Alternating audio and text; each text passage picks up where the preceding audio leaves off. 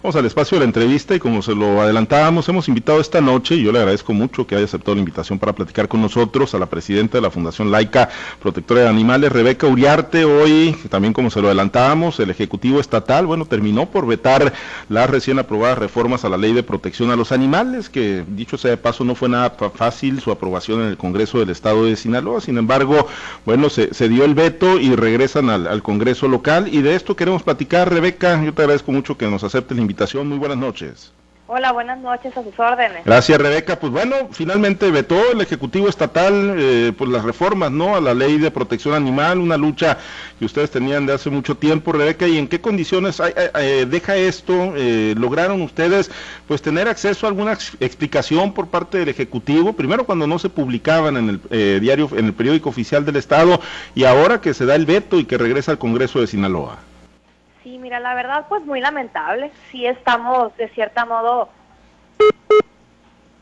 de cansados, pero al final tenemos tantos años en esta lucha y cada gobierno es lo mismo, cada trienio, cada sexenio, entonces es algo que tampoco nos desanima y la lucha continúa. ¿Hay confianza de que se hagan estas observaciones? Hasta donde entendemos es por el tema de la tauromaquia en específico, no, no otros aspectos. La, la ley y la reforma son relativamente amplias, eh, Rebeca, pero bueno, ¿hay, ¿hay confianza que al final del día pueda ser republicada y entre en vigor esta reforma?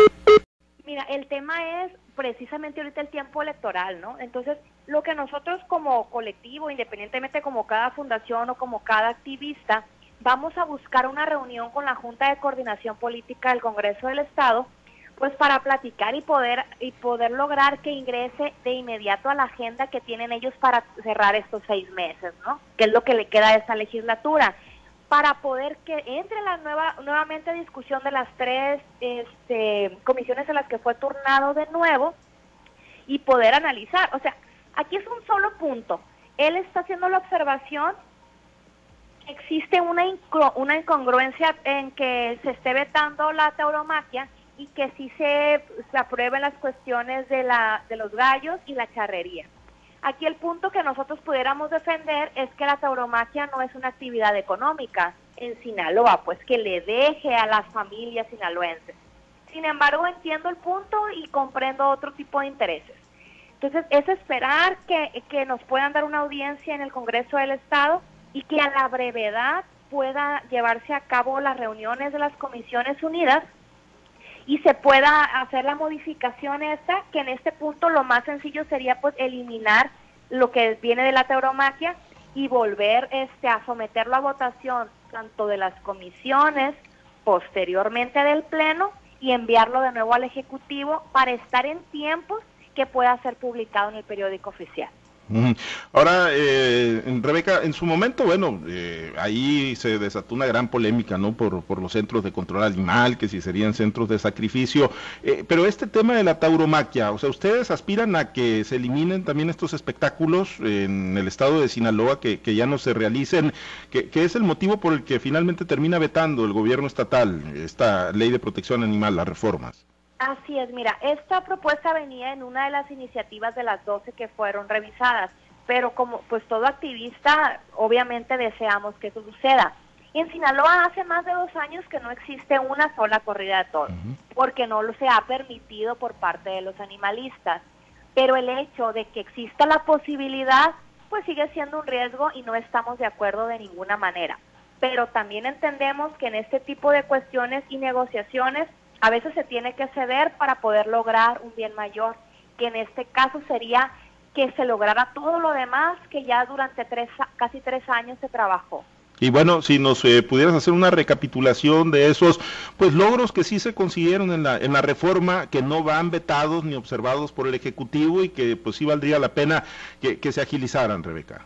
Pues mira, se aumentan las penas para lo que es la crueldad este, y maltrato animal se hace una diferenciación y una aclaración de lo que vienen siendo las acciones y omisiones de maltrato y crueldad animal.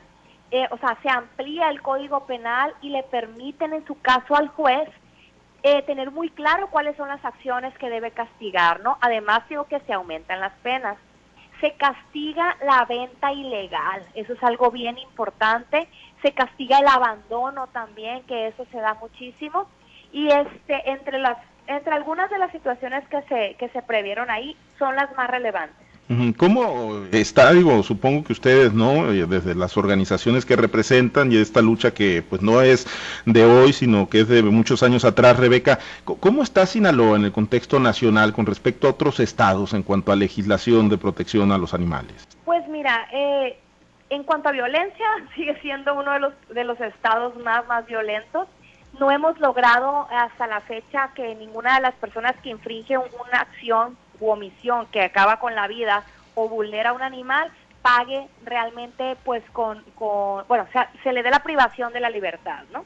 Entonces seguimos en pañales, este, a nivel eh, federal se ha, habido algunos avances, pero no recae todavía en los estados. Entonces Sinaloa sigue estando mal, sigue estando en los últimos lugares este, en lo que es el castigo a la violencia y al maltrato animal. Ahora, eh, pues hay, hay, leyes y infinidad de leyes, ¿no? Para castigar conductas violentas y no nada más contra los animales, incluso contra los seres humanos, eh, Rebeca, y lamentablemente siguen ocurriendo homicidios, feminicidios. Eh, es un tema también de, cultura, de impunidad, de conducta humana, ¿no? Ahí la, cultura de la protección a los animales del ciudadano, del sinaloense común y corriente. Rebeca, ¿cómo, cómo la evalúan ustedes?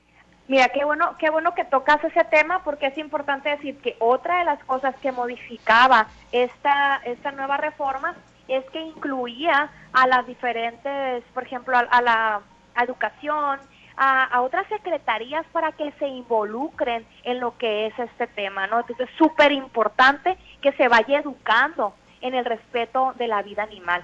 Y este, te digo, como culturalmente hemos avanzado, pues ha sido un trabajo de muchos años de conciencia, sensibilización, este, pues con el ejemplo.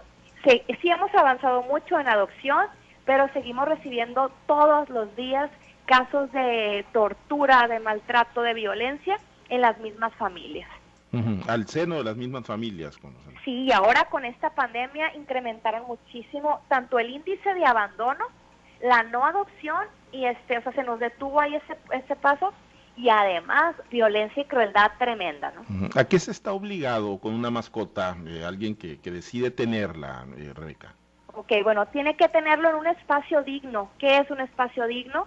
Que, que tenga las dimensiones de acuerdo al, al tamaño, en este caso la raza del animal de compañía que tiene, proveerle agua y alimento este fresco, tenerlo, eh, darle, o sea, es el tiempo, ¿no? Paseos también, no tenerlos amarrados, no tenerlos enjaulados, que no estén en azoteos, o sea, es tiempo también de calidad y calidez al animal, brindarle atención veterinaria, este, pues los cuidados que requieren, eh, pero en, en general es eso y, desde las estructuras del Estado, desde, las áreas gubernamentales, Rebeca, eh, ¿qué, tanta atención se le está prestando al tema de, los animales, de las mascotas? Eh, sabemos que hay campañas de esterilización, pero, pero más allá, algo de más profundidad que se esté haciendo en los ayuntamientos, en los gobiernos. No, no lo hay. Lo que pasa es que la ley actual baja directa, o sea, le, le tira la bolita a los ayuntamientos.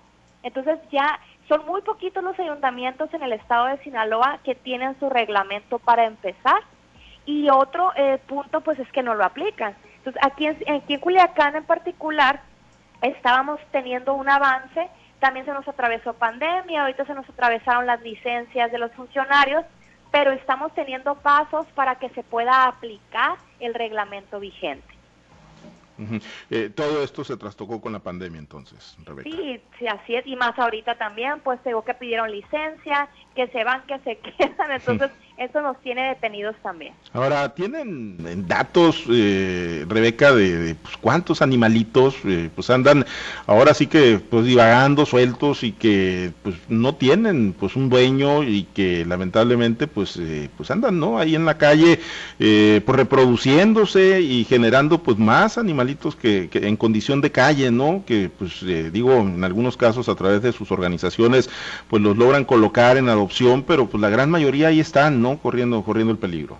Mira, no se tiene porque no hay un censo. Incluso no hay un censo ni siquiera de los animales de compañía que viven en, en los hogares.